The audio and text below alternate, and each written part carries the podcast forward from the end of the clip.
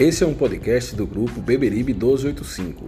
Você nos encontra no Spotify, Apple Podcasts, Google Podcasts e outros diversos agregadores. Estamos também no YouTube, basta procurar por Beberibe 1285 e dar o play.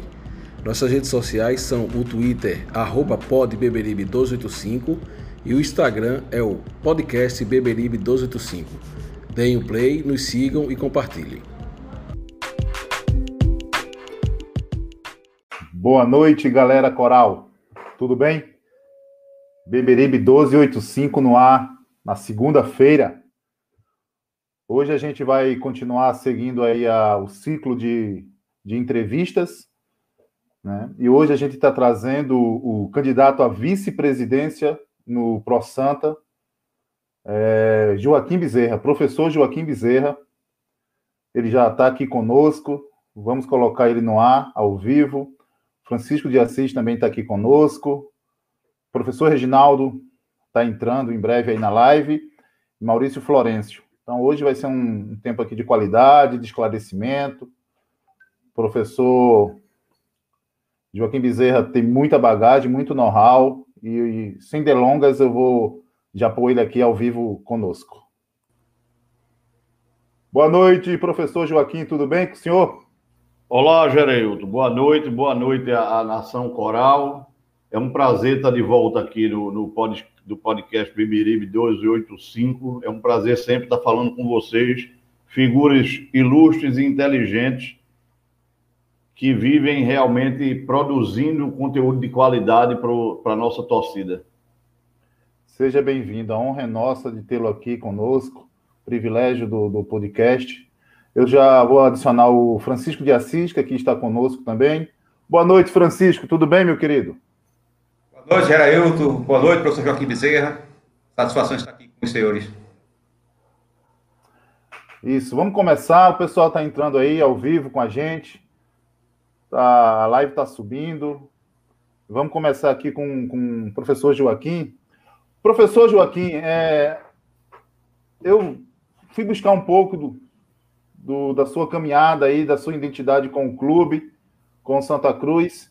E aí você me corrija se eu estiver errado, por favor. Mas é, em 2010 você fez parte ali da, da, da gestão é, como vice-presidente, e aí, em algum momento, por divergência do que acontecia naquele momento, você preferiu é, se retirar é, do, do, não do processo, mas do mandato, porque discordava de muita coisa. Mas aqui eu quero ressaltar que a gente escuta muito até hoje que quem tem muita saudade de você são os funcionários do clube né, e atletas, a qual você é, participou ali da gerência naquele ano, né? Porque se pagava em dias, né? Os funcionários tinham seus recursos, seus proventos, os atletas. E aí a gente queria saber, Joaquim, qual era o segredo lá de, de 2010, 2011, que hoje a gente não consegue fazer isso?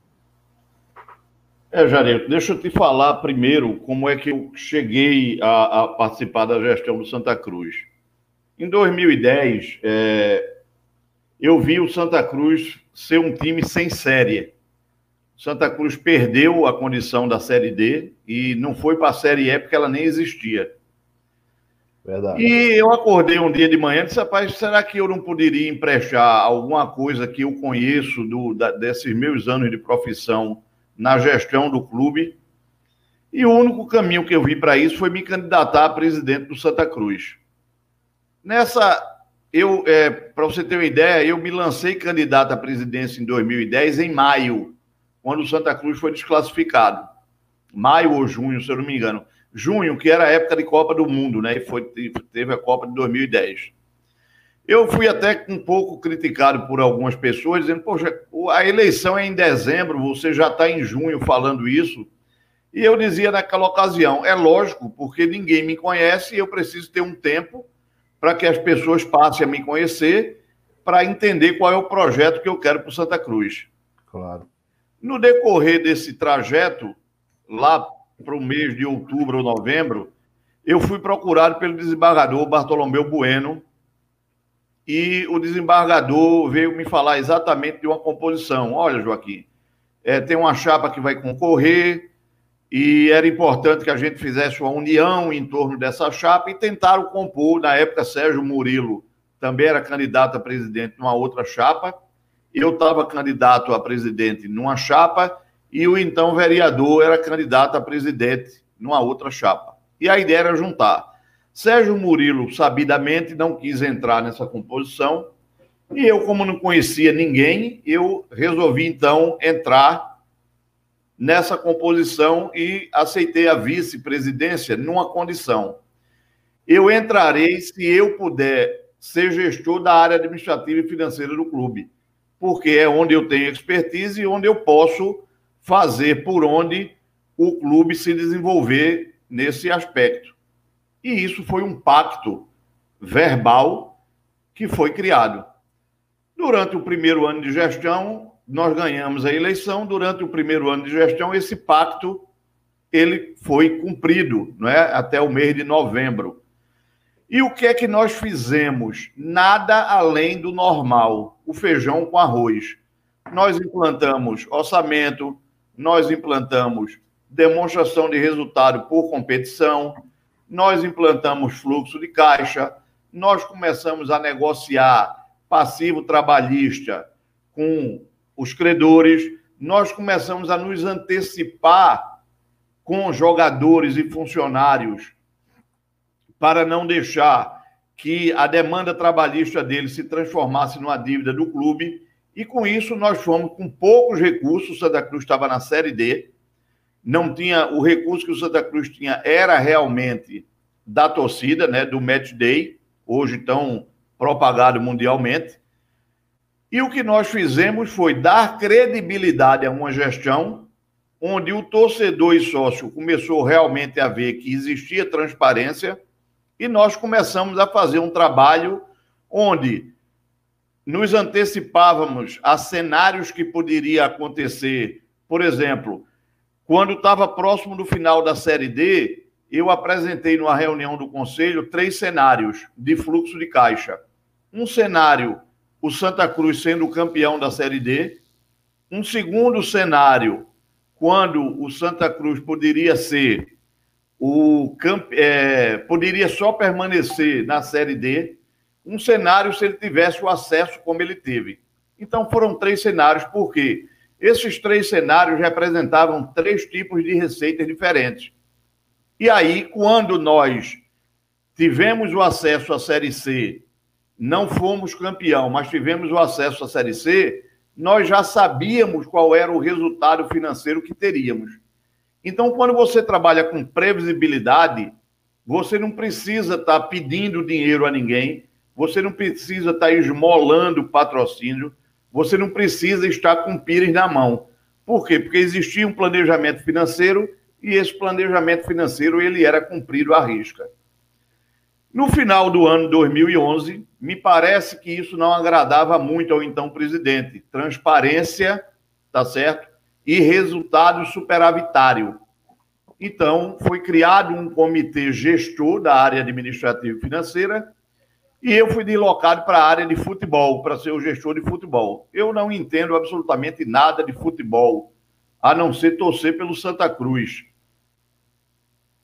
Me senti incomodado, esperei o, Santa Cruz ganhar o bicampeonato. E depois que o Santa Cruz ganhou o bicampeonato, eu resolvi então me afastar do clube, não renunciei o cargo, mas me afastei da função, porque o futebol não era uma área de comando, não é uma área minha de expertise. E eu não queria me envolver onde eu não conhecia. Esperei chegar ao final do ano e concorri, então, a presidente contra o então presidente. E, obviamente, né, ele estava é, é, na presidência, tinha a máquina na mão e eu perdi as eleições. Ok. Isso é 2012, Joaquim? 2012. Ok.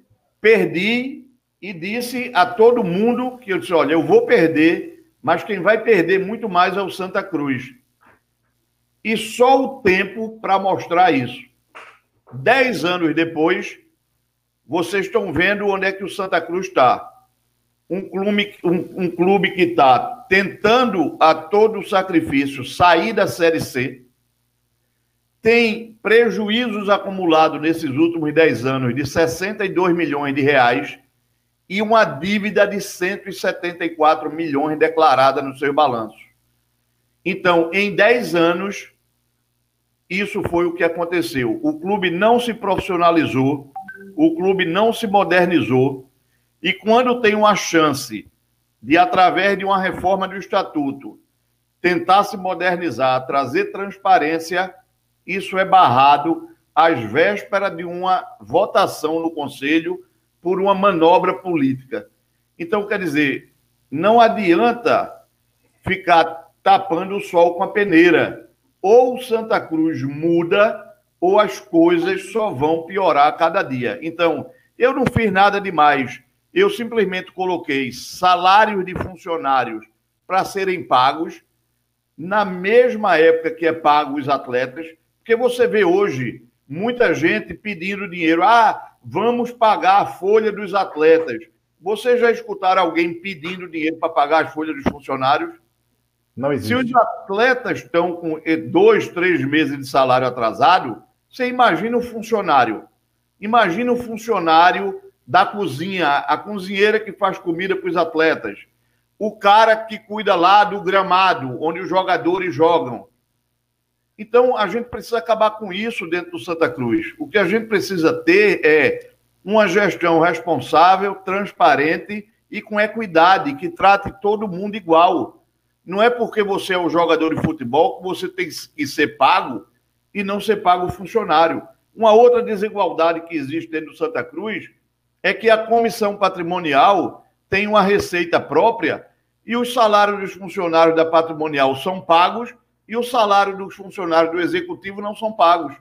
E eles, às vezes, são vizinhos de casa, eles almoçam juntos, eles conversam no dia a dia. Como é que você vai é, é, conversar e trocar ideias com um parceiro seu de trabalho quando você tem cinco meses de salário atrasado e ele está com seu salário em dia? Isso é uma coisa extremamente desigual e maléfica, tá certo? A própria gestão do clube. Então isso precisa acabar. Então eu não fiz nada demais. Eu simplesmente dei, tá certo? Equidade a essas coisas dentro do clube. Foi isso que eu fiz. Obrigado, Joaquim. É lamentável tudo isso, é, essa realidade que a gente vive nos dias de hoje. Francisco, segura um pouquinho que está entrando aí o Boêmio. Olha o Boêmio aí, o Boêmio. Rapaz, olha o homem. Eita, mas olha só. Boêmio o professor Reginaldo Cabral. Boa noite. Boa noite, gente. Boa noite. Eu confesso, boa noite, Joaquim. Boa noite, professor. É, enviei o comentário hoje bem cedinho, de aperreando, né? É, ah, eu tava, inclusive, permita-me, eu estava inclusive elogiando. Aquilo não é um comentário, aquilo é uma crônica. Né? Foi é, de extremo bom gosto, de extrema inteligência aquele seu comentário. Foi fantástico. Obrigado, obrigado, Joaquim. Isso muito me, me assoberba. É, veja só, eu confesso que eu estava sem ânimo algum de vir para essa live, por quê?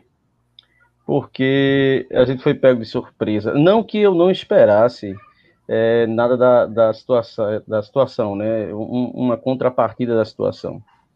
Mas é impressionante como, é, ao analisar, eu leigo, Joaquim, a gente analisa o processo e a sentença que vocês tinham a favor de vocês, a sentença de meia página, e aí quando ele vai fazer a sentença dos embargos do Santa Cruz, ele faz uma sentença de três páginas, e na linha C, praticamente, ele tora as pernas de vocês, colocando para o Conselho Deliberativo todo o poder do clube, algo que vai de encontro ao estatuto do próprio clube.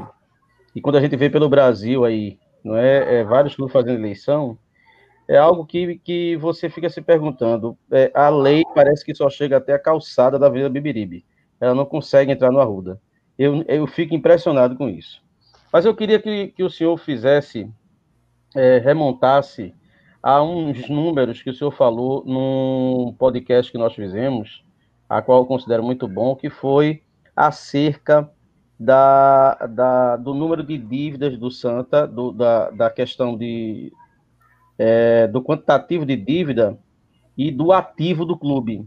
o senhor falou mais ou menos né? que é isso, o ativo versus o passivo, que em questão de anos, esse ativo do Santa Cruz, que envolve patrimônio e tudo, seria superado pelo passivo, o que seria praticamente a liquidez do clube. É, o que acontece, professor Reginaldo, foi o seguinte: o Santa Cruz fez uma reavaliação do seu ativo, agora republicando os balanços de 2017 e 2018. Foi que ele reavaliou. Ele reavaliou a preço de custo o estádio e suas edificações, o terreno e suas edificações, e reavaliou é, a parte de refletores, alguns equipamentos do clube. E chegaram numa avaliação aí próxima de 250 milhões. Quando foi feita essa reavaliação, o Santa Cruz já carregava uma dívida, um, um, já carregava um patrimônio líquido negativo. Então, dos 250 milhões, quando se colocou dentro do balanço, 60 milhões e alguma coisa já estava sendo consumido pelo patrimônio líquido negativo. Então, restou aí praticamente 200 milhões de reais. Ora, 200 milhões de reais com a dívida de 174, o que você vai sobrar aí efetivamente, no final das contas, é com 30 e poucos milhões de reais de patrimônio líquido. Se você tiver duas gestões desastrosas, como foi a de 2017, onde o balanço apresenta 32 milhões de prejuízo, em seis anos essa reavaliação de ativo está toda consumida. Por quê? Porque o prejuízo que vai se acumular, ele vai simplesmente trazer o clube novamente a uma inversão do seu patrimônio de positivo para negativo. Então, não adianta fazer uma reavaliação de ativo sem fazer ajuste na gestão do clube, porque você vai ter só o tempo para consumir essa reavaliação que foi feita. Então você imagina o seguinte: esse ano de 2020, eu não tenho nem ideia de quanto vai ser o prejuízo, mas imagino eu que pode chegar a casa dos 10, 12 milhões. Então, se eu tinha 30 e 32 lá de saldo, vai sobrar 20. Com mais dois ou três anos dessa gestão dessa forma, com prejuízos acumulados do jeito que vem se acumulando, essa reavaliação vai se tornar ineficaz efetivamente. Por quê? Porque ela vai ser consumida pelos prejuízos que estão sendo acumulados no decorrer dos anos. Então, ou você ajusta a gestão para trazer o clube para dentro de um superávit, ou você teria que fazer reavaliação de ativo todo ano para estar tá cobrindo o buraco que é deixado pela gestão do clube. Então, não quero aqui dizer que o trabalho, sob o ponto de vista contábil, tem algum problema. Não, pelo contrário. Eu acho que o que foi feito pelo Ítalo Mendes, que é o contador do clube, me parece que foi o melhor que poderia ser feito. Agora, por outro lado, você tem que ter uma gestão que respalde esse trabalho que foi feito, porque senão ele vai ser consumido em pouco mais de uma ou duas gestões. Então é por isso que a gente está sempre analisando os números friamente, porque não adianta você querer fazer artifícios contábeis e quem está na frente da gestão do clube não se preocupar em tirar o clube do prejuízo. Então, é muito importante que um planejamento financeiro seja feito do Santa Cruz, não para um ano, dois anos. O Santa Cruz tem que ser pensado hoje, pelo menos para seis anos, dois mandatos de um presidente.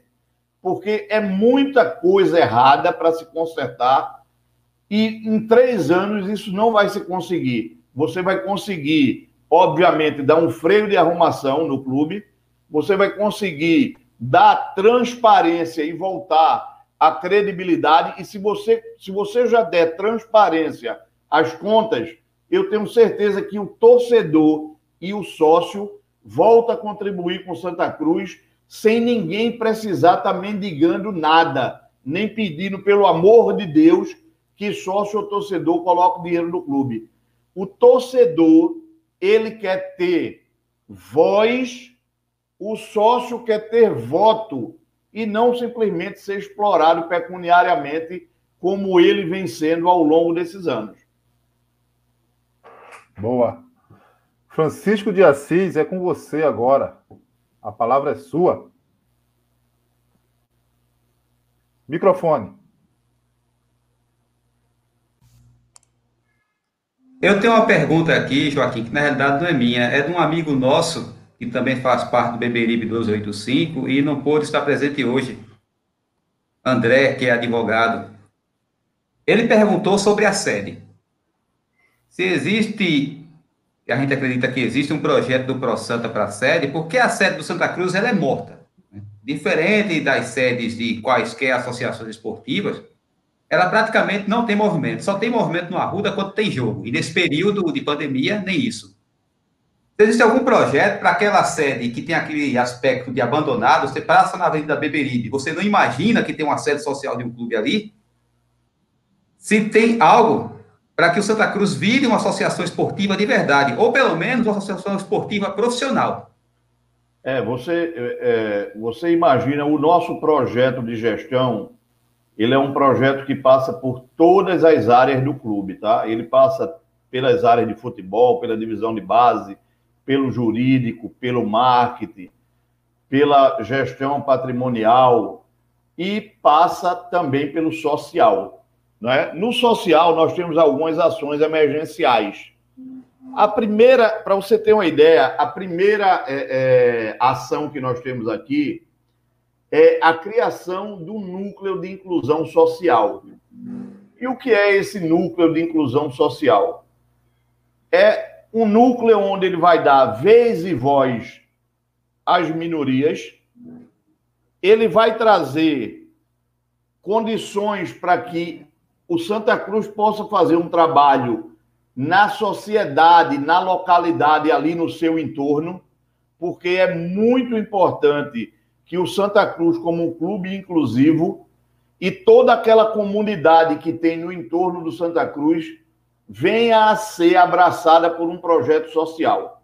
Então, o primeiro item que a gente tem na área social é um projeto de inclusão social onde a gente está trazendo vários grupos para discutir conosco como é que a gente vai fazer a montagem desse núcleo de inclusão social. Então, a gente passa, antes de pensar especificamente na sede, a gente está pensando nas pessoas. E quem são as pessoas? São os sócios, os torcedores, as famílias que vivem ali no entorno. Então, o Santa Cruz precisa ter um projeto e não precisa de muito dinheiro para isso, não. Por quê? Porque esse projeto ele passa por um voluntariado. E aí sim, na hora que você implanta projetos sociais, você passa a ter apoio da comunidade, apoio da prefeitura, apoio do governo, e aí você pode sim fazer a implantação de um projeto que venha agregar valor ao clube e ao seu entorno. Para especificamente a parte do social, nós temos um projeto de requalificação da sede social, do parque aquático, um espaço para interação com os associados, acesso para a arrecadação, tá certo? Porque hoje o que você tem, por exemplo, dia de jogo, quando o associado quer ir fazer o seu pagamento para entrar no estádio, ele ou fica mofando numa fila o tempo inteiro, e quando vai entrar no jogo, é depois que o jogo já iniciou, e não consegue efetivamente ser atendido com qualidade.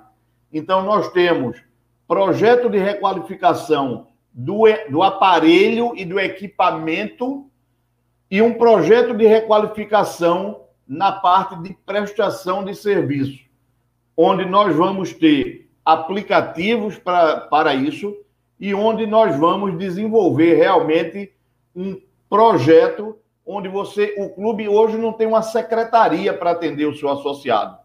Você tem apenas um setor de arrecadação. Se o sócio quiser tratar de outra coisa que não seja pagar, ele não tem a quem se reportar.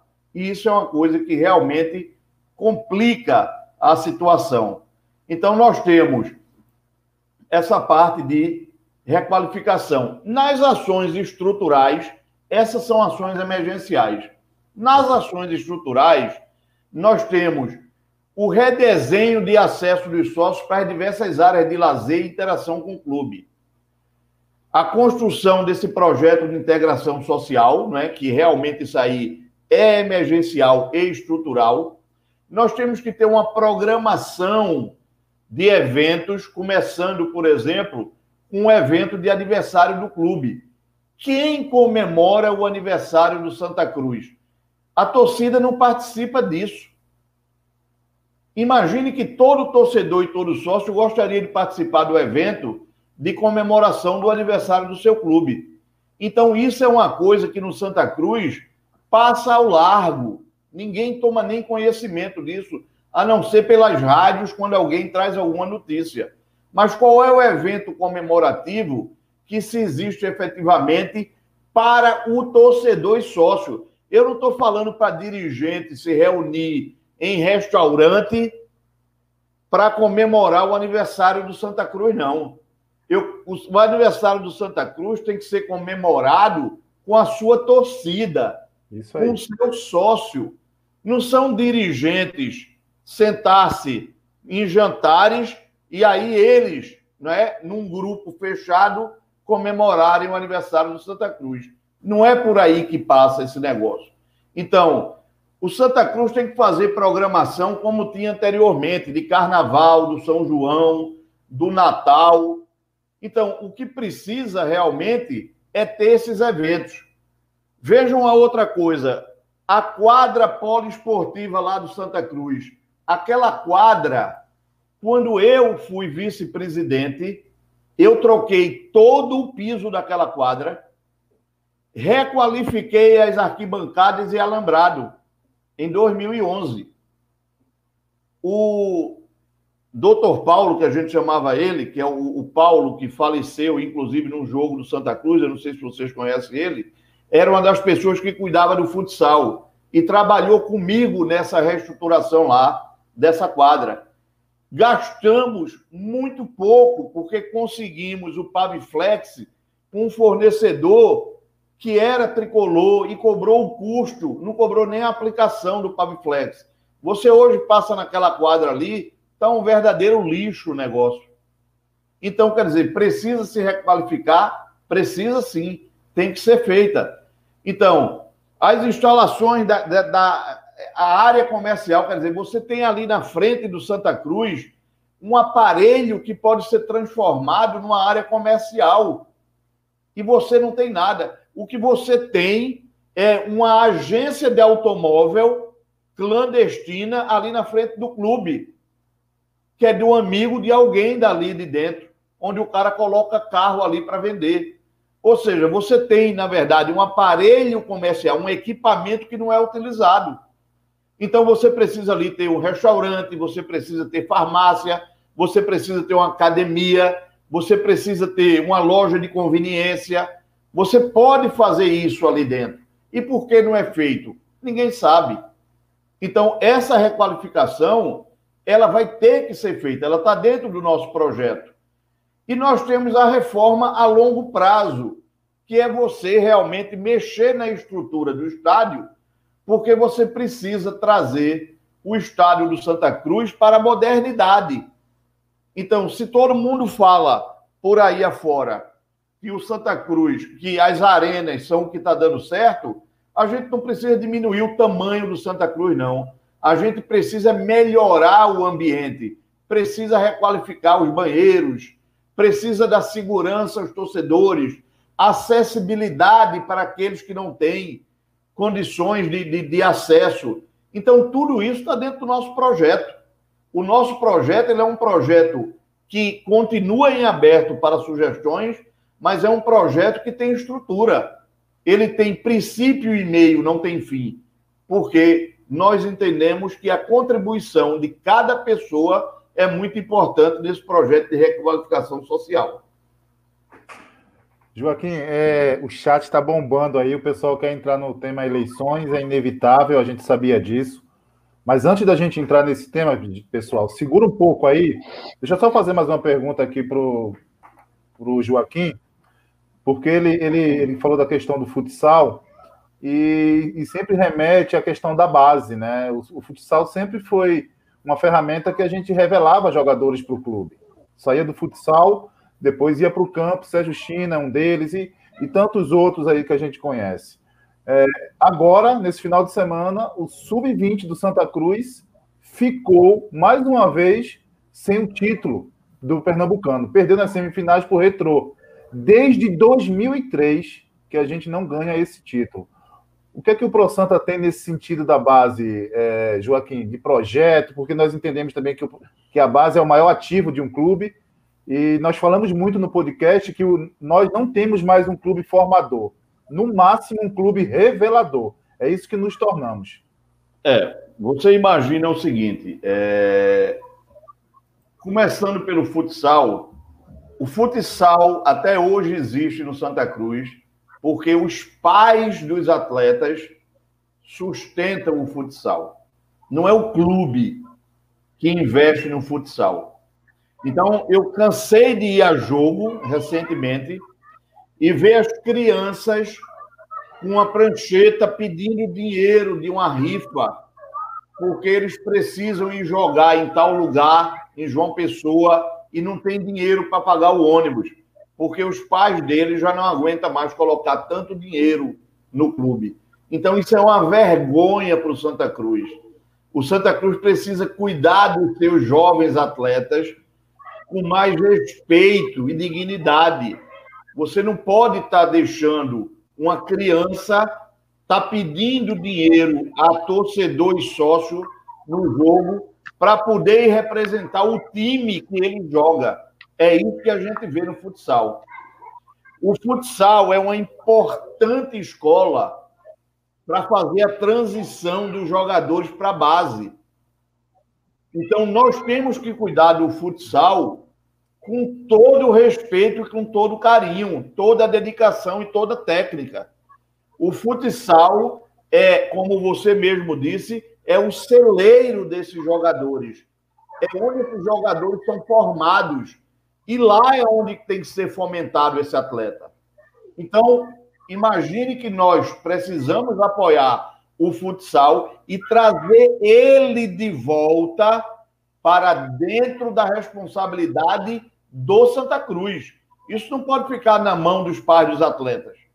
O futsal é uma responsabilidade do Santa Cruz.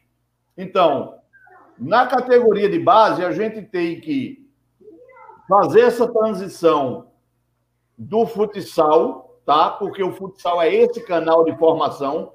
Então, todo o suporte necessário vai ser dado ao futsal.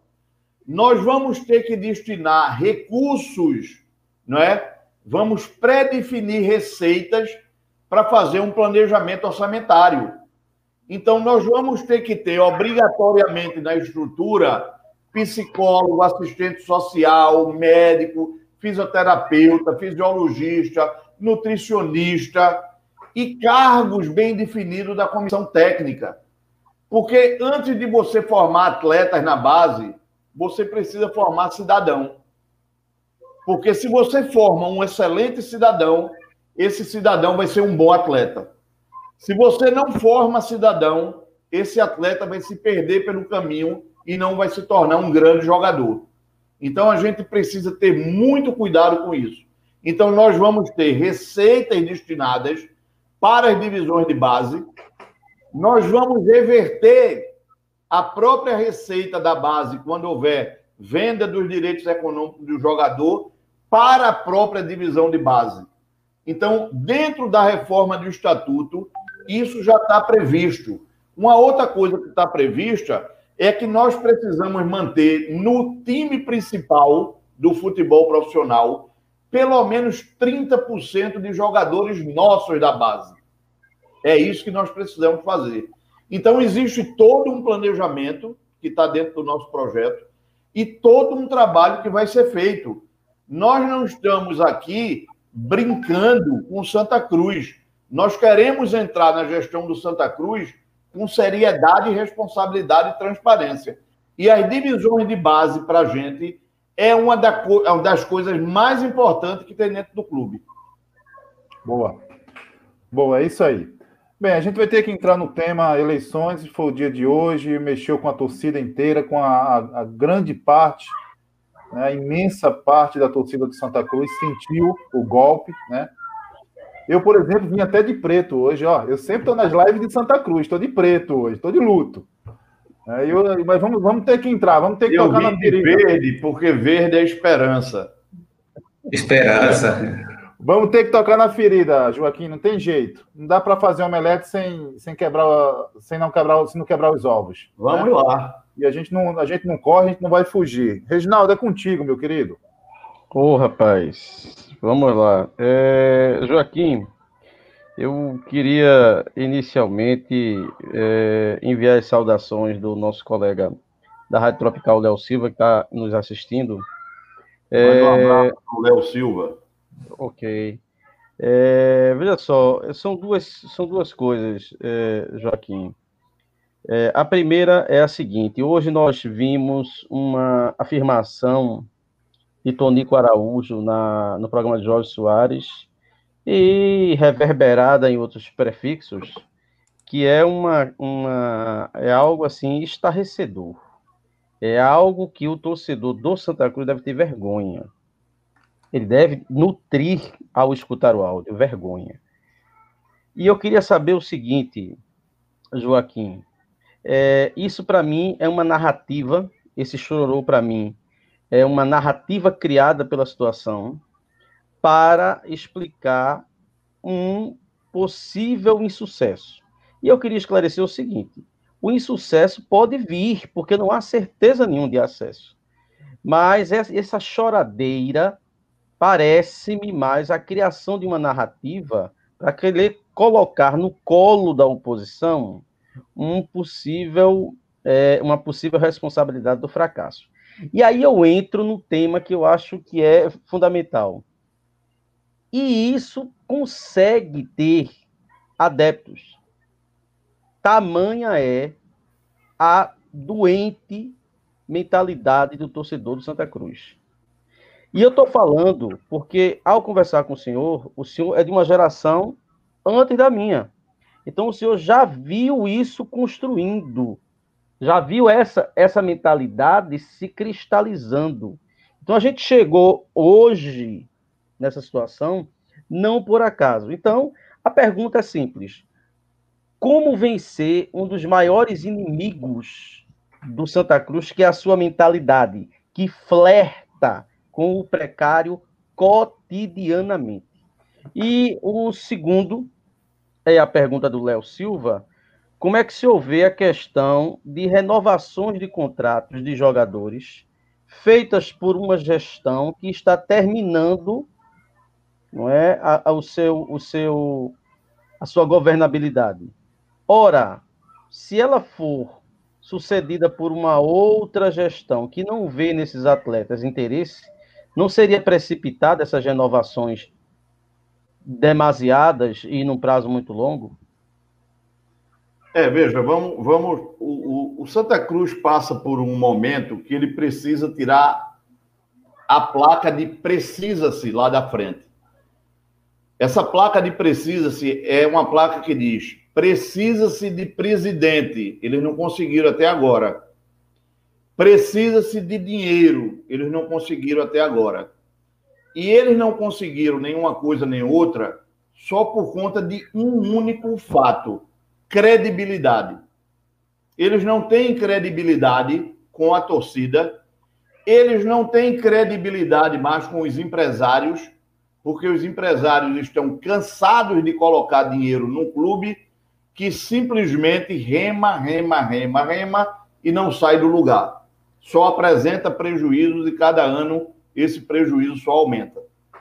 Então, os empresários que ainda contribuem são aqueles que são eternos apaixonados pelo Santa Cruz. Só que a gente precisa de mais. A gente precisa de empresários que tragam dinheiro e que tragam inteligência para dentro do clube, onde eles possam contribuir com a gestão nas ideias e na condução de negócios para o Santa Cruz. O Santa Cruz é um lugar onde você tem que ter negócios, seja negócios comerciais, sejam negócios com atletas e sejam negócios que possam produzir receitas e ganhos para o clube. E não receitas e ganhos para pessoas físicas. O que a gente precisa é trazer receitas e ganhos para o clube. Então, a gente tem que ter em mente que o Santa Cruz não pode continuar com essa receita que vem há décadas, pedindo ajuda às pessoas para que possa se gerir o cotidiano do clube. Não pode ser assim, tá certo? Você imagina a cabeça do jogador que vai entrar em campo e antes de entrar em campo na concentração, ele diz: Poxa, será que o empresário tal vai fazer a doação para eu poder receber meu salário? Que profissional tem segurança ou estabilidade emocional para entrar em campo e jogar porque ele não sabe se o salário dele vai ser pago. E ainda mais, que para o salário dele ser pago, ele depende de uma doação, de uma espontaneidade de alguém. Então, isso é amadorismo, minha gente. Isso é time de pelada que trabalha desse jeito. Tem times de peladas aqui que são mais organizados. Entendeu? Então a gente precisa acabar com isso. Não pode mais ser assim. O Santa Cruz tem que ter as receitas próprias para suas despesas. Então a gente não pode viver nessa mendicância. Infelizmente, é o que a gente vê um vice-presidente todo dia ir ao ar nas rádios para pedir, pedir, pedir. Não dá nada em troca. Nada é dado em troca. Tá certo? Outra coisa que eles precisam de, de assumir são responsabilidades. Eles não podem querer jogar no colo da oposição salários atrasados e insucessos dentro de campo.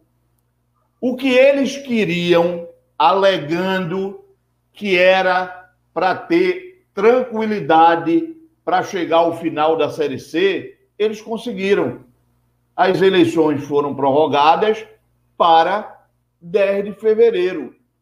Então, eles agora vão ter que arcar com toda a responsabilidade. Porque não cabe mais no, no, no discurso de que se o Santa Cruz não ascender a Série B, a responsabilidade é da oposição. Se eu não conseguir, se eles não conseguirem folhas é, dinheiro para pagar as folhas de pagamento, essa responsabilidade não pode ser da oposição.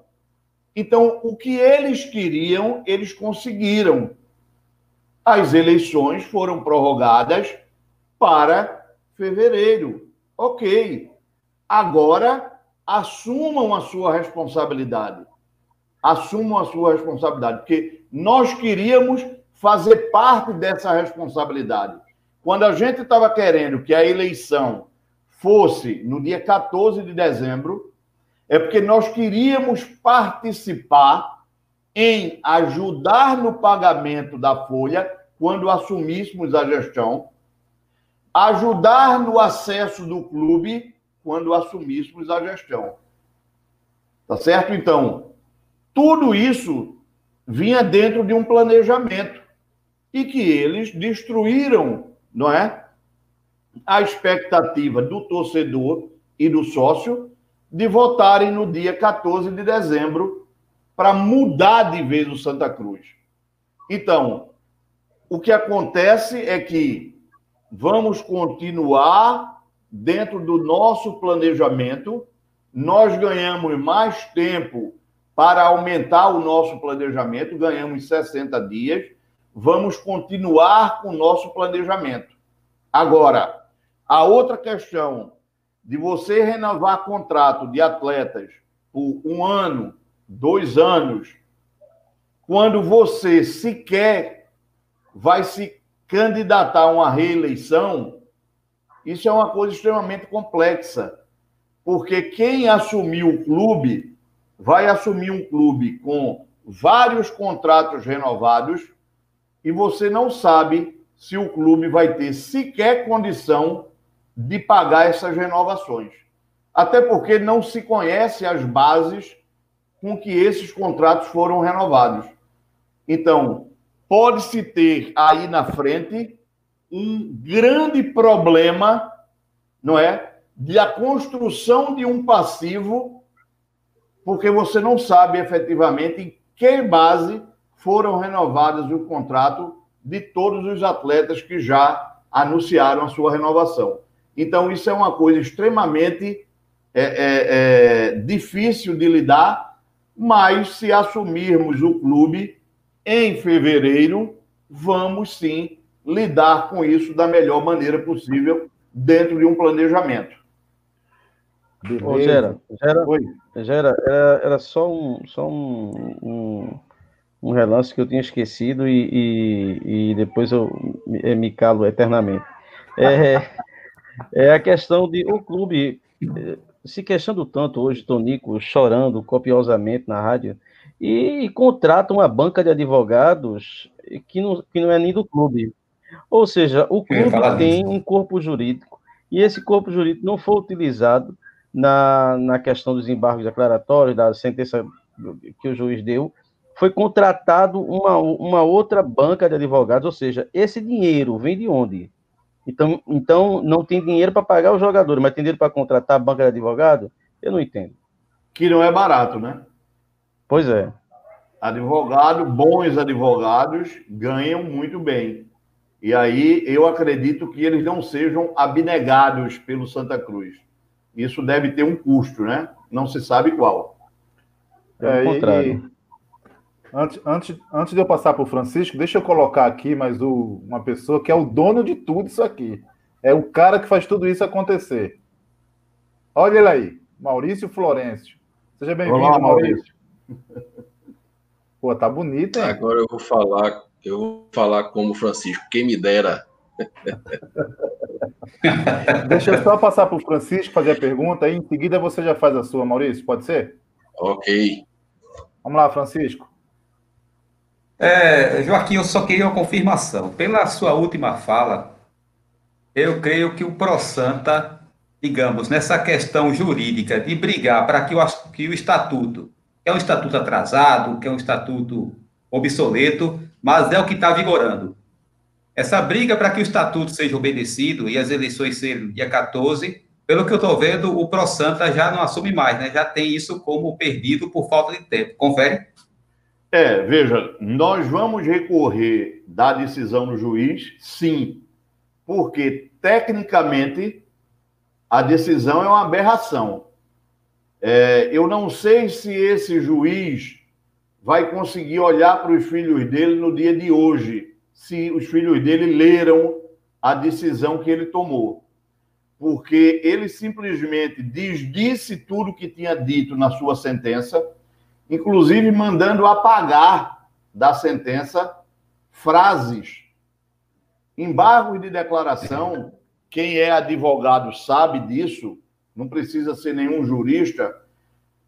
O juiz ele modifica um termo, alguma coisa, não revê toda a sentença que foi prolatada. Então, o que foi feito foi uma coisa simplesmente sui generis e totalmente fora de um propósito jurídico. Nós vamos sim recorrer. Agora, não adianta a gente estar tá aqui colocando caraminhola na cabeça do torcedor e dizer a ele que, olha, nós vamos recorrer e vamos conseguir para o dia 14 fazer as eleições, porque isso não tem tempo hábil. Imagine é, que. Uma semana já. É, o recurso que a gente entrar agora ele vai levar no mínimo 40 dias para ser julgado. Então, se 40 dias para ter julgado, para ser julgado, praticamente são 60 dias para a eleição. Então, ao invés de a gente estar tá fomentando uma briga e estar brigando com relação a isso, nós vamos acatar a decisão judicial, vamos recorrer, porque entendemos que tecnicamente ela está errada, mas vamos nos planejar sim, porque nós temos chapa, temos projeto e temos pessoas. Eles não têm nada. Eles não têm chapa, eles não têm projeto, eles não têm pessoas. Então, nós vamos continuar sendo propositivos, vamos continuar mostrando ao torcedor de que lado está a verdade. E nós não vamos enganar ninguém. Não adianta aqui ficar, ah, o estatuto, o estatuto tem que ser respeitado. Eles não respeitam nem o estatuto que eles defendem para não ser reformado. Isso. Então, isso é que é uma aberração. Entendeu? Então, nós respeitamos o atual estatuto, por isso vamos recorrer da decisão, e nós queremos a reforma desse atual estatuto, porque numa reforma, se já tivesse acontecido, esse tipo de celeuma não teria sido criado. Então, o que a gente entende é que o ProSanta continua brigando pelos seus ideais, continua brigando pelo Santa Cruz, porque nós não vamos desistir do Santa Cruz. O que nós precisamos ser é persistentes. Nós precisamos ser persistentes, tá certo? Eu diria que o jogo estava sendo ganho de 1 a 0. Aos 50 minutos, nós levamos um gol. A disputa agora vai para pênalti. E quando a disputa, vai para pênalti, a gente reorganiza o time para que os batedores de pênalti consigam acertar a barra. É isso que a gente vai fazer. Boa, boa. Maurício, é contigo aí, meu irmão. Fica à vontade. Boa noite, seja bem-vindo. É, boa noite a todos. É... Joaquim, é, eu cresci desde 93, no, um pouco antes, indo a, ao Arruda, frequentando o Arruda junto com meu pai. É, nesse período, vários familiares também é, sempre frequentaram conosco. Cito meu primo Natanael e meu tio Natanael, meu tio Levi, que doente pelo Santa Cruz, meu irmão Mateus, que até voltou a frequentar do ano passado para cá e, e, voltou a ser sócio, é, meu, o meu próprio pai, e, e, todos esses que eu falei, a não ser o Mateus, se afastaram do Santa Cruz. É, o Mateus se afastou por um tempo e agora tem, tem voltado é, por, muita, por várias questões. Eu tenho um tio, Silas, que naquela final da Copa Pernambuco contra o Central, nós estávamos no Arruda, e quando o Santa Cruz ganhou o título, ele chorava. Não era nem de. Não pode se dizer que era de alegria, mas era de, de ver que o Santa Cruz não não ia acabar, estava ressurgindo, vamos dizer. E hoje está afastado do Santa Cruz. Então, o que é que esse pessoal pode esperar do Pro Santa para que volte ao Arruda? É... A lista de haver o recadastramento, porque sem esse recadastramento fica difícil limpa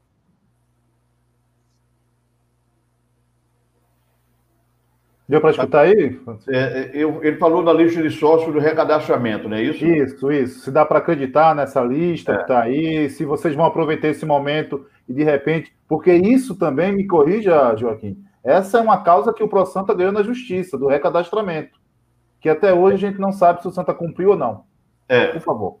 Vamos lá. Bom, a primeira coisa, Maurício, que a gente precisa é, garantir ao, ao torcedor e sócio do Santa Cruz é que quem está se propondo a entrar nessa gestão na chapa do Pro Santa não tem nenhum interesse pessoal no Santa Cruz.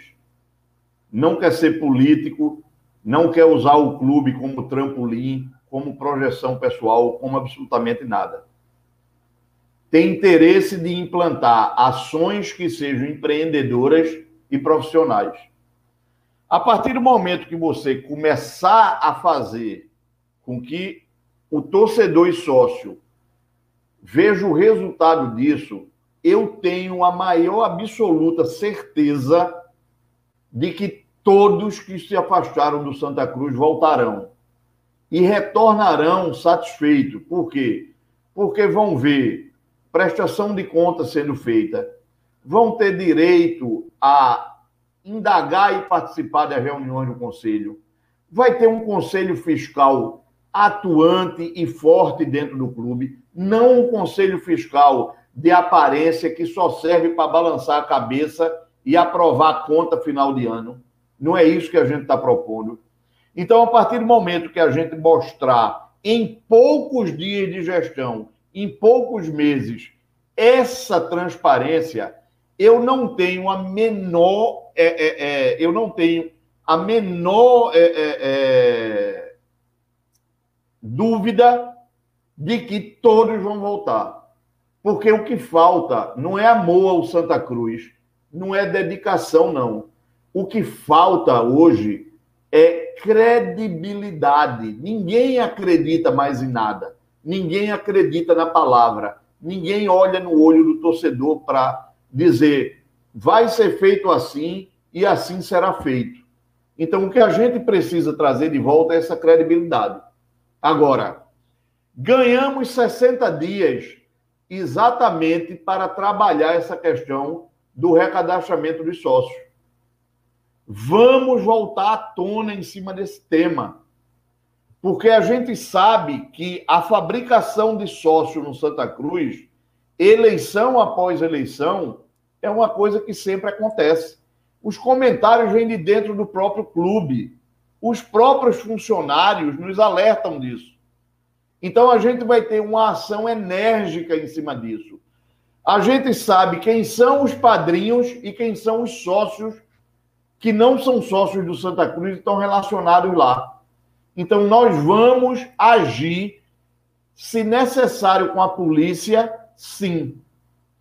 Porque nós não vamos deixar que essa eleição seja fraudada como as outras eleições foram. Então, nós vamos continuar nessa luta e nós ganhamos um prazo agora onde nós vamos continuar trabalhando arduamente em cima dessa questão do recadastramento do sócio. Boa. O, o Joaquim, é, aproveitando esse momento aí da, da, das eleições, nesse momento canceladas, e onde, onde o, o ProSanta, no papel da oposição, registrou um número de conselheiros muito alto, né, algo nunca registrado na oposição do Santa Cruz. Me corrija, mas acho que passou dos 300 conselheiros. É, é possível, então, esse número de conselheiros aumentar, já que as eleições foram canceladas? Nós queremos bater agora 500. E aí, torcedor, sócio, torcedor, sócio votante, você que ainda não mandou a sua ficha de inscrição, mande. Nós queremos bater 500 conselheiros, porque nós chegamos a mais de 300. Vamos ter 60 dias, nós vamos chegar próximo dos 500 ou bater os 500. Eles mexeram no vespeiro. Não pense que nós jogamos a toalha, não. Nós estamos mais forte. Nós vamos ter mais tempo para brigar. E nós vamos continuar brigando. Vamos continuar brigando para aumentar o número de conselheiro, para fazer recadastramento de sócio. E vamos brigar por eleições limpas. Nós vamos continuar na luta. Nós continuamos nos preparando para bater os pênaltis e vamos ganhar essa disputa de pênalti. Boa. É isso aí. Bem, a gente está caminhando para quase uma hora de live. Vamos, vamos dar uma, mais uma rodada para a gente encerrar. Não que a gente quisesse, porque tem assunto para a noite inteira, né? Mas Joaquim teve um dia também intenso hoje, acredito, de várias reuniões o dia inteiro, junto com, com o Pro Santa. Né? Então a gente vai caminhando aqui para uma hora, mas vamos fazer mais uma rodada. Para a gente finalizar. Reginaldo, é contigo, meu querido. Tem mais alguma coisa aí para o professor Joaquim? Tenho sim, tenho sim. É, ainda, ainda insistindo no tema lista de sócio, é, o Santa mudou o, o, a empresa que faz a gestão não é dessa questão dos sócios. Isso já é muito preocupante. Veja só, Joaquim, é, qual a garantia? Eu sei, eu confio no Senhor e confio no Pro Santa. Eu torço de coração porque eu sou tricolor. Eu. Você não sabe quão, a, a, é, quão triste foi a minha madrugada é, quando soube da notícia. Mas, assim, o que me garante, já que um juiz que tinha dado uma sentença, ele desfaz toda uma sentença, o que é que me garante que esses juízes que já deram ganho em algumas ações, parece que impetrada pelo Johnny, acerca do recadastramento, não volte atrás também? O que é que é possível fazer para que essas medidas que já são ganhas, o clube já é obrigado a fazer um processo de recadastramento? O que é que a gente a gente pode acreditar que isso de fato vai ocorrer, porque parece que a lei não chega no Santa Cruz. É, Reginaldo, o que a gente precisa fazer é manter a mobilização popular. Porque só com a mobilização popular é que a gente vai sensibilizar a magistratura de que ela precisa tratar o Santa Cruz e seu sócio com mais respeito. Tá certo? Então, é, com a mobilização popular, do torcedor e do sócio, a gente vai conseguir fazer com que os juízes entendam que as ações que estão sendo propostas, elas são ações para moralizar o clube. Não são ações para danificar a imagem do clube. Pelo contrário, os recursos que estão sendo feitos por terceiros as contrasposições que estão sendo tomadas, essas sim são para danificar a imagem do clube. Então, nós vamos continuar nessa luta de mobilização. Agora, garantia a gente não tem. A garantia é que a gente luta, que a gente vai continuar lutando. E a gente espera que a magistratura comece a olhar para o Santa Cruz de outra forma. Eu acho que a mobilização que já se começou hoje, junto aos torcedores e sócios, com essa esdrúxula medida que o juiz tomou de refazer toda a sua decisão, eu acho que a gente precisa crescer ainda mais isso, para que ele possa entender o mal que ele causou à instituição Santa Cruz Futebol Clube. Isso é o que a gente pode fazer e é o que a gente vai continuar fazendo. Perfeito. Vou fazer uma. Deixa eu colocar uma pergunta aqui do chat. Só um minuto, Francisco. Não, à vontade. Pode ficar à vontade. Vamos prestigiar o pessoal aqui que está na live, seguidores. É que algumas perguntas sumiram, pessoal. Vocês me perdoem, porque vão, vai subindo, vai subindo, depois você não consegue encontrá-las. Mas eu estou aqui tentando encontrar algumas. Isso, essa aqui. Joaquim, Lisandro Melo, a lista de sócios já foi liberada? Olha, nós temos uma lista de sócio que foi publicada em janeiro. É essa lista que a gente está brigando por recadastramento. É uma lista que tem mais de 15 mil nomes, para vocês terem uma ideia. Isso é uma aberração. O clube hoje tem pouco mais pouco mais, eu arrisco até dizer, não sei nem se tem mais do que isso, 2 mil sócios em dia. Desses 15 mil, 11 mil sócios não têm contribuição nos últimos três anos. Então, você pode considerar se essas pessoas são sócias do Santa Cruz, se elas não contribuem com Santa Cruz. imagine que no dia da eleição, desses 15 mil, vão aparecer 3 mil sócios para pagar dois anos de mensalidade atrasada. Se isso acontecer, pessoal, é capaz de conseguir pagar uma folha atrasada aí do elenco. Só que a gente sabe que essa atualização, ela é uma atualização que não entra recurso no, no cofre do, do, do clube. Ela é uma atualização de fachada. Então, isso é uma coisa que precisa ser investigada. E se acontecer dessa vez, ela vai ser investigada sim, porque nós vamos denunciar. Tá certo? Então, a lista de sócios foi publicada? Foi. A lista de sócios de janeiro. Tem 15 mil sócios. É essa lista que a gente está querendo fazer o recadastramento. E o clube fica recorrendo o tempo inteiro para não fazer esse recadastramento. Imagina por quê.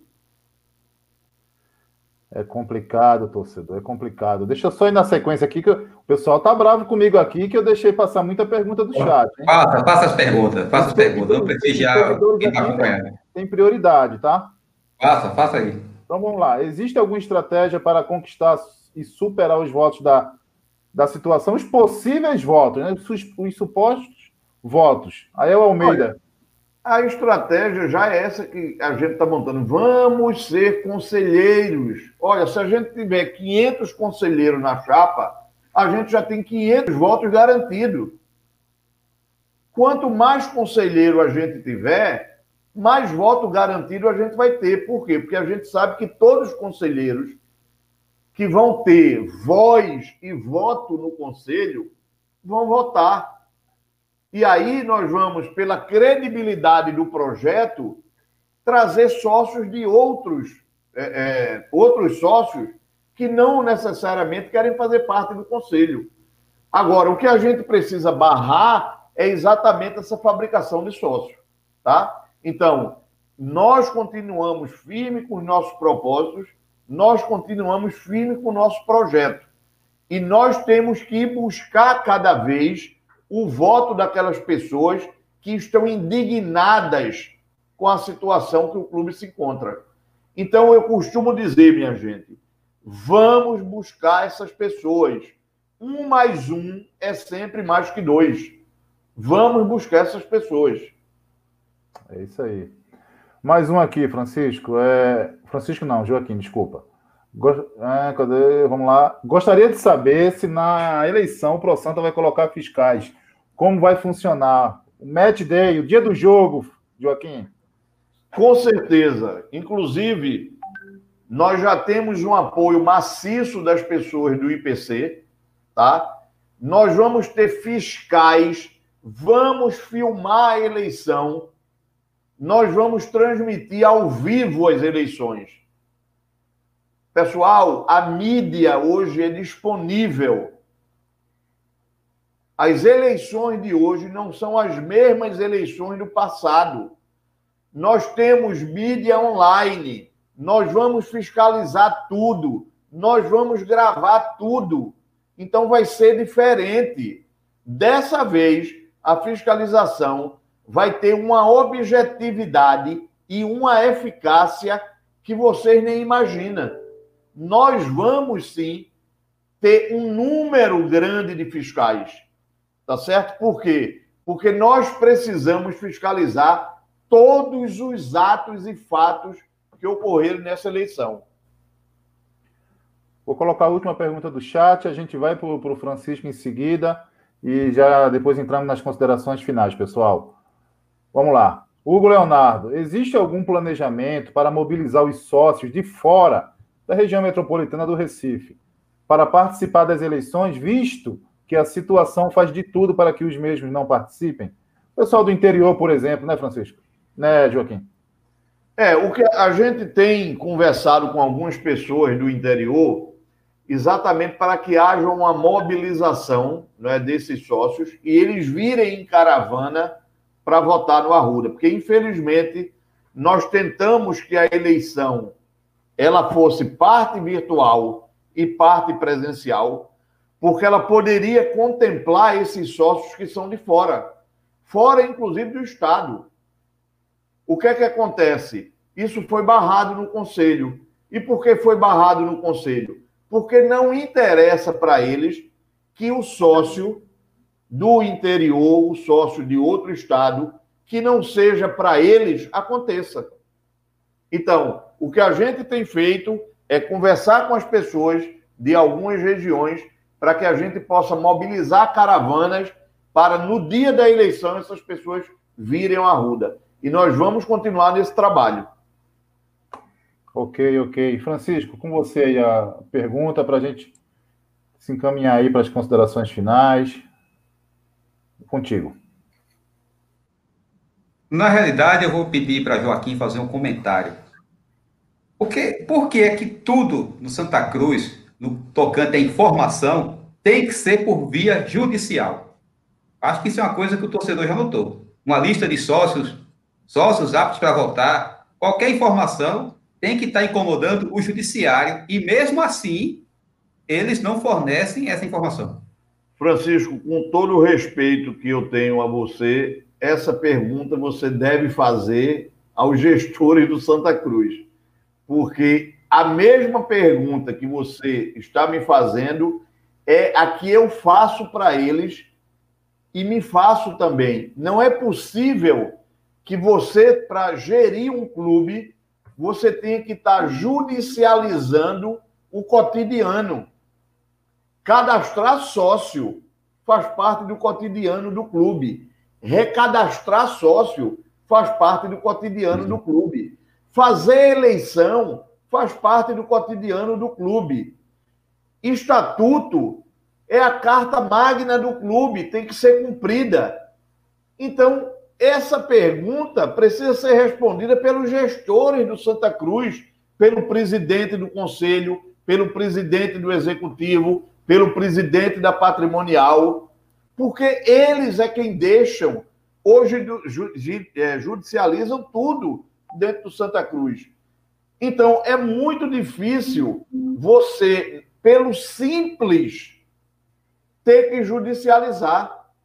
Ou seja, você assina um contrato milionário de 50 milhões de reais com a Futebol Card e o conselho não pode ter acesso porque é confidencial. Ora, que ele seja confidencial para o torcedor que não é sócio, mas para o conselheiro que faz parte do conselho deliberativo do clube, ele não pode ter confidencialidade. Então, isso são coisas, não é? Essas indiciocrasias que acontecem dentro do clube. Não pode se trabalhar dessa forma. A gente precisa ter respeito pelo estatuto, precisa ter respeito pelo torcedor, respeito pelo sócio e saber trabalhar o cotidiano sem precisar judicializar. Tudo no Santa Cruz é motivo para judicialização. Infelizmente é assim. Agora, essa pergunta tem que ser respondida por eles. Ô, Joaquim, é... recentemente, acho que toda a torcida viu aí nas rádios, o vice-presidente, o atual vice-presidente do clube, é... afirmando, né, ou até acusando algo ao teu respeito, e eu quero te dar direito de resposta aqui para que você possa esclarecer. É, em, em, um dos momentos de devaneio dele, né, ele afirma que ah, o Joaquim Bezerra é, investe lá no esporte com a empresa dele. Aqui no Santa Cruz ele não dá um real. Eu não sei como é que o cara chega a, a afirmar algo tão, sabe, tão absurdo né, com tanta é, é, é, veemência, sem saber, sem, porque aí tem que provar tudo isso. Eu sei que você não, vai, não quer entrar nessa seara, mas eu gostaria de, de, de te escutar nesse sentido, porque a gente acaba esclarecendo tudo aqui, né? É, a primeira coisa que eu queria dizer é que eu não sou dono da empresa que eu trabalho. Eu sou diretor da empresa que eu trabalho. Eu trabalho numa SA de capital aberto. Uma SA de capital aberto, ela tem acionistas no Brasil e no mundo inteiro. Uma SA de capital aberto não faz doação para clube de futebol, não. Porque imagina você, como é que você vai explicar para o teu sócio lá da Dinamarca que tu estás fazendo uma doação para um clube de futebol? Não existe isso. O que existe é um budget que é aprovado pelo Conselho de Administração para que você possa fazer patrocínios que revertam, tá certo? Em promoções para a instituição. Então, o que o, o, o vice-presidente se referiu, quero eu pensar, foi em patrocínio, por exemplo, que houve no basquete do nosso clube rival. Um basquete que, diga-se de passagem, estava disputando a nível nacional. Não era um basquete nos jogos escolares, não. Então, era, eu acho que é até a NBA né, do Brasil, né? Que, NBB. NBB do Brasil. Então, ele deve estar se referindo a isso. O, o, a empresa lá, que é um SA de capital aberto, patrocinou o basquete do América, quando não mais o esporte disputou a liga e quem foi disputar foi o América. Por quê? Porque você está tratando aí de uma competição a nível nacional e que traz retorno de mídia. Eu trabalho no SA de capital aberto, ela não faz doação a ninguém. Então, o que o nosso né, vice-presidente lá está acostumado é passar o chapéu nas empresas. E lá não adianta, porque se ele for com um chapéu para passar, ele vai sair de lá com nada no chapéu, porque lá não se dá nada. Lá se trabalha profissionalmente. É assim que funciona. Então eu acho que ele precisa entender primeiro, antes dele estar tá falando esse tipo de coisa na rádio, não é? ele precisa ter conhecimento de causa das coisas. Não é porque ele assistiu a televisão e viu um comercial estampado na camisa de determinada equipe que ele acha que aquilo ali está sendo dado, não, não é assim não. Então ele precisa aprender um pouco sobre gestão. E precisa aprender, porque senão ele não era esse gestor tão ruim que ele aparenta ser gerindo Santa Cruz. Pegando só um gancho aí, é, é que estão acostumados, né? Porque o, Santa Cruz, isso é algo que a gente fala muito no nosso podcast aqui, é, Joaquim. Rapaz, eu comecei a trocar Joaquim para Francisco, não sei porquê. Isso Me acontece. perdoe. É uma honra para mim. Isso acontece. Mas, é, é, é Joaquim, o que acontece é o seguinte: é, a gente comenta muito aqui, né? No Santa Cruz não há sócios, há doadores. Porque sociedade é o que você falou aí, parte do princípio de ter contrapartida. E qual é a contrapartida que o sócio do Santa Cruz tem?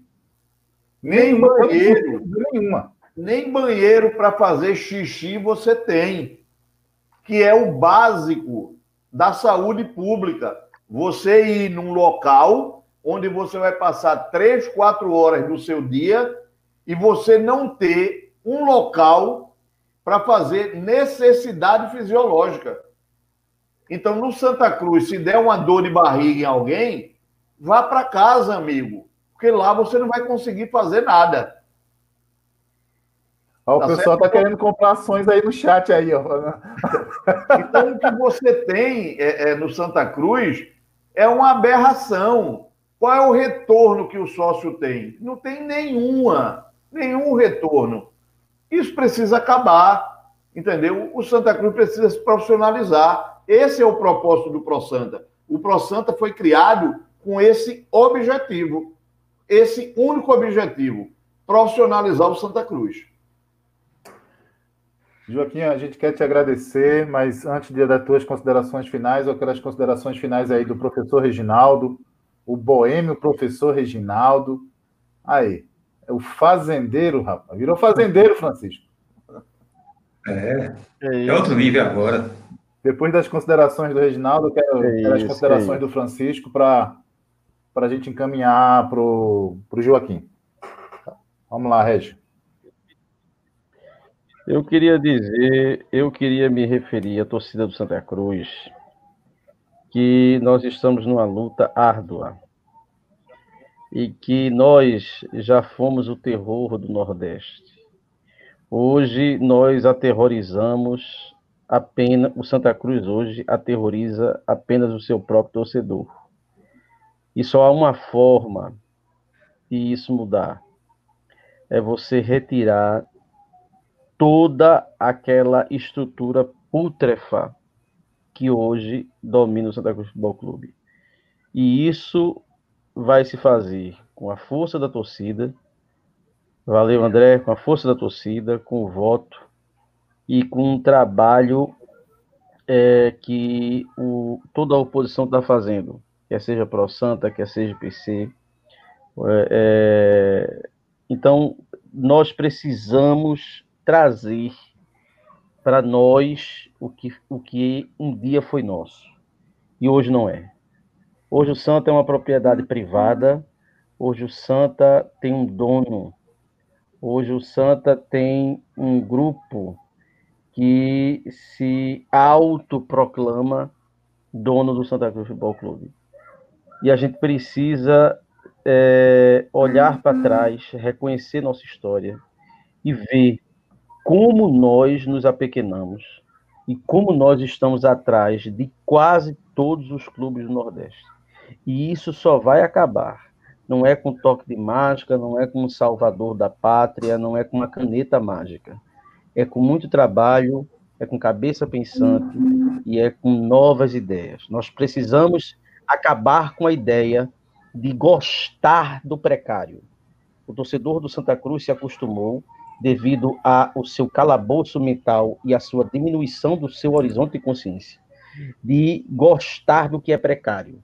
O torcedor do Santa Cruz relaciona popular a várzea, relaciona clube de massa à precariedade. E isso não tem nada a ver. Podemos ser muito bem um clube de massa, um clube popular e organizado e moderno.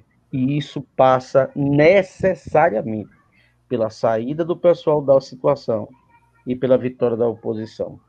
Que, diga-se de passagem, pode vir a cometer erros, mas é como o doutor Joaquim disse, nós temos que pensar o Santa a médio e longo prazo. Imediatismo para o Santa Cruz é vencer as eleições, mas nós temos que projetar um cenário a médio e longo prazo. Agradeço ao doutor Joaquim a, a, sua, a sua veemência, as suas explicações, suas elucidações, e de um dia que deve ter sido extremamente enfadonho, e essa luta que, para a gente, é desgastante, imagino para o senhor. Então, eu queria, em nome do Beberibe 1285, de todos os amigos, agradecer a presença do senhor e, mais uma vez, né, os esclarecimentos tão elucidativos. E uma boa noite a todos os torcedores corais. Obrigado, professor. Francisco, é com você, meu querido. Olha, endosso as palavras do amigo professor Reginaldo, e a gente observa que o Santa Cruz das últimas décadas cristalizou o seguinte: que ser do povo eles tratam como sinônimo de ser desorganizado. Por ser do povo, o trabalho tem que ser feito nas coxas. Por ser do povo, você entrega qualquer coisa por ser do povo, você coloca aquele aspecto de abandonado, aquele aspecto precário.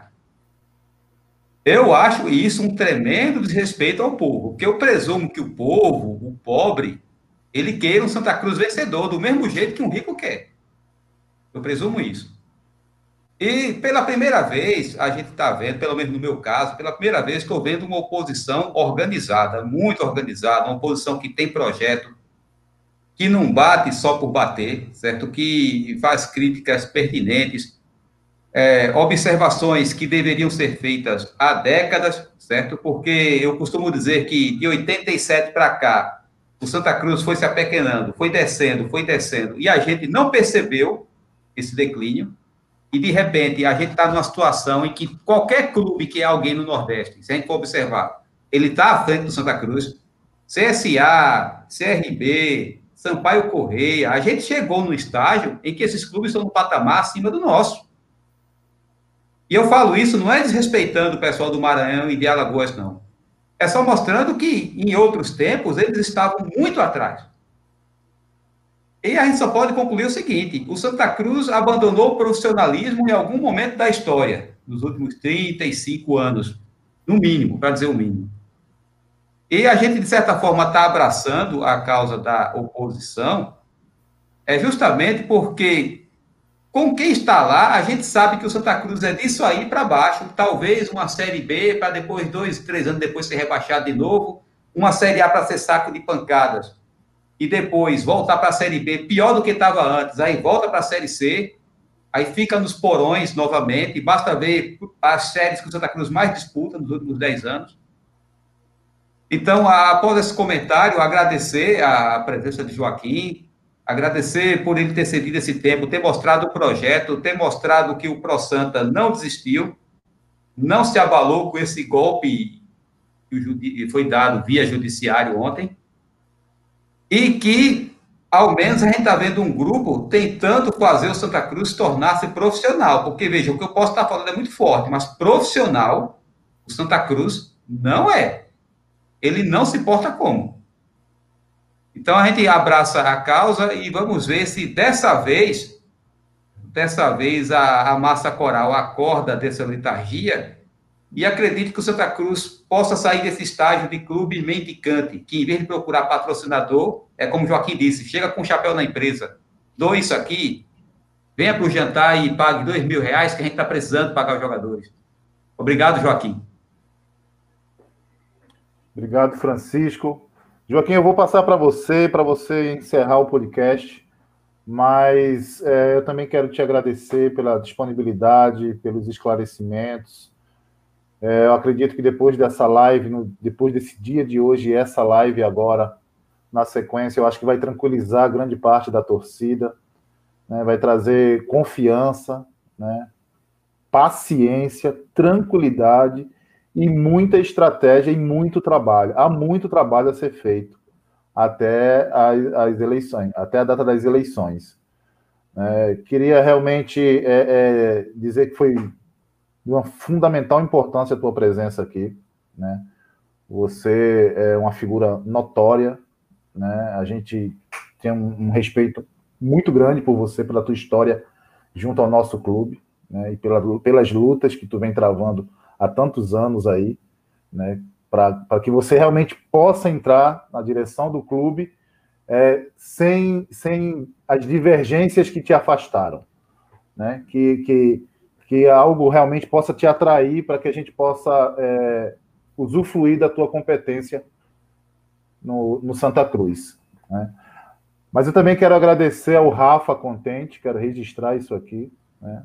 que é que integra a comunicação do Pro Santa e que viabilizou essa essa entrevista no dia de hoje, né? que é bem difícil, por isso que a gente se sente bem prestigiado e já quero também deixar aqui o, o, o, o Rafa intimado, que a gente quer o, a gente quer agora o André Frutuoso aqui com a gente. Tá gravado. Joaquim, é contigo as considerações. Obrigado. Bom, primeiro, é, é eu gostaria, Geraldo, de agradecer a você né, pelo convite e pela, pelas palavras aí tão elogiosas para mim, ao Francisco, que é, faz parte do podcast, professor Reginaldo, que é um, além de professor, é um poeta, né? Porque ele hoje transformou o poeta de, de Manuel Bandeira numa crônica realmente é, é, assim de uma foi de uma propriedade tão grande que eu confesso, professor, que me é, emocionei escutando. Eu estava no carro quando indo para o trabalho e, e escutando a sua crônica do poema de Passágadas, né? Foi uma coisa assim fantástica. É... O podcast de vocês eu tenho escutado sempre e, e, vejo que vocês são pessoas que lutam pelo melhor para o clube, tá certo? Isso é muito importante. A gente tem que ter uma, uma crônica, uma imprensa onde ela saiba realmente apontar erros e saiba apontar acertos e não apenas ficar transformando erros em acertos, né? Então, o que a gente precisa hoje no Santa Cruz é fazer uma gestão profissional, mas para a gente chegar lá, a gente precisa do voto de cada sócio. Então, o sócio que não se atualizou, ele precisa se atualizar, porque a gente só vai demover essas pessoas de lá através do voto. Nós queremos lisura nas eleições. Nós continuaremos brigando pelo Santa Cruz. Nós não vamos desistir do Santa Cruz. Nós ganhamos um novo fôlego para pôr em prática o nosso projeto, para construir um caminho e um acesso que nos leve à vitória. Então, não podemos desanimar, não podemos achar que essa medida, não é? Essa medida atabalhoada tomada por um magistrado, ela vai nos desestimular. Pelo contrário, nós vamos continuar sim lutando para que a gente possa alcançar o nosso objetivo, que é fazer um Santa Cruz mais inclusivo, um Santa Cruz mais forte e um Santa Cruz de todos, onde todos tenham voz e sejam respeitados, quer seja torcedor, quer seja sócio, quer seja conselheiro. É isso que a gente vai continuar. Podem continuar acreditando no Pro Santa. O Pro Santa não é professor Joaquim Bezerra, não é André Frutuoso, não é Eduardo Petribu, não é Tomás, não é o desembargador Bartolomeu Bueno. O Pro Santa é muito mais que isso. O Pro Santa nasceu e vai permanecer para ser a profissionalização do Santa Cruz.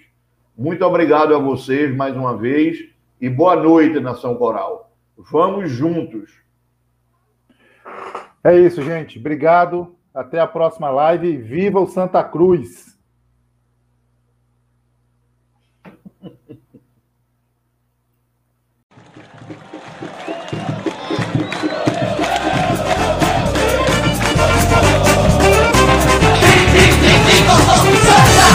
Adianta mudar seu doutor Meu coração sempre será tricolor Eu não me canso de dizer Santa Cruz até morrer Tricolor Santa!